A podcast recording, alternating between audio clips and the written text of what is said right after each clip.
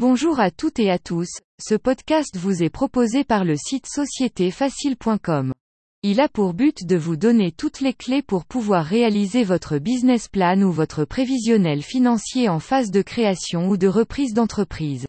Toute copie, reproduction, ou diffusion de ce podcast sont strictement interdits sans autorisation de l'auteur. L'offre dans le business plan. Dans cette partie rédactionnelle du business plan, il s'agit de présenter votre offre de façon globale et précise. L'objectif est de faire comprendre à vos interlocuteurs ce que vous vendez en insistant sur la valeur ajoutée de votre offre. Dans le cas où vous vendez des produits physiques, vous allez devoir détailler tous les aspects des coûts et de la fabrication. Vous devez également faire attention à présenter des prévisions réalistes. La présentation de votre offre dans le business plan. Votre offre peut être composée de produits, de services, ou des deux à la fois. Il est très important de décrire votre offre dans les moindres détails, afin de ne laisser aucune zone d'ombre. Dans le cas où vous vendez des produits, vous pouvez fournir par exemple les éléments suivants dans votre business plan. À quelle étape en êtes-vous de la fabrication, prototype, RD, brevet? Comment est organisé le processus de production? Quel est le partage entre ce qui est fait par l'entreprise et ce qui est fait par les sous-traitants? Si vous vendez des services, vous pouvez expliquer le processus d'exécution, les différentes étapes de production du service, et éventuellement en quoi le service remplacera une technologie obsolète. À quel besoin répond votre offre? Votre offre n'a de sens que si elle répond à un besoin exprimé par le consommateur final. Vous devez déterminer à quel besoin répond votre offre car les interlocuteurs que vous aurez en face de vous seront intéressés par l'apport nouveau de votre offre sur le marché déjà existant. Vous avez identifié un besoin, et vous apportez la solution. L'étude de marché que vous aurez effectuée vous facilitera la tâche.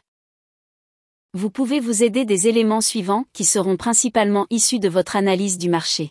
Les estimations quantifiées en circulation sur le marché actuel.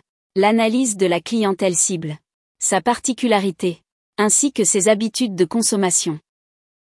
L'existence d'une éventuelle saisonnalité dans la distribution du produit ou du service.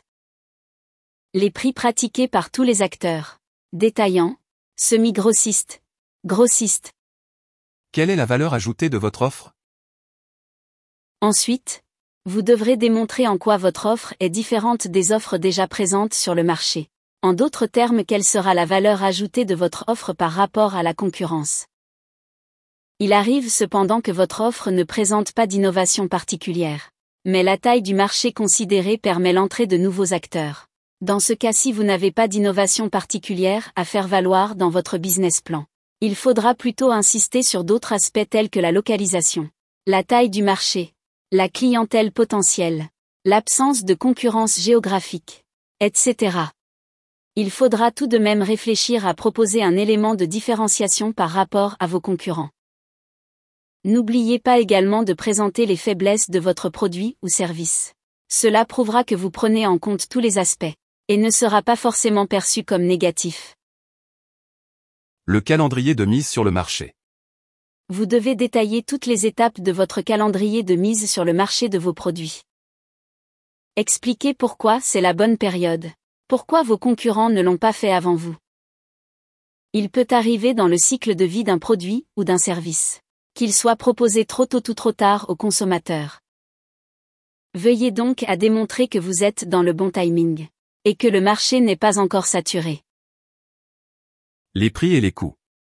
Le prix de vente et les coûts de fabrication ou de production des services sont également des aspects importants. Ils devront aussi figurer dans votre prévisionnel financier. Veuillez donc à mettre en avant tous les coûts qui seront engendrés dans votre activité.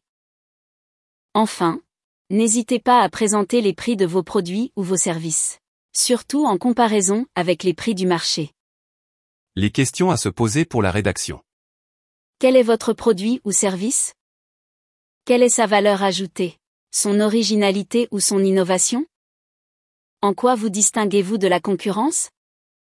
Pourquoi votre produit va-t-il réussir? Quel est l'utilisateur final ou le client visé? Ce podcast vous a été proposé par le site sociétéfacile.com. Retrouvez tous nos articles et bien plus encore sur notre site internet.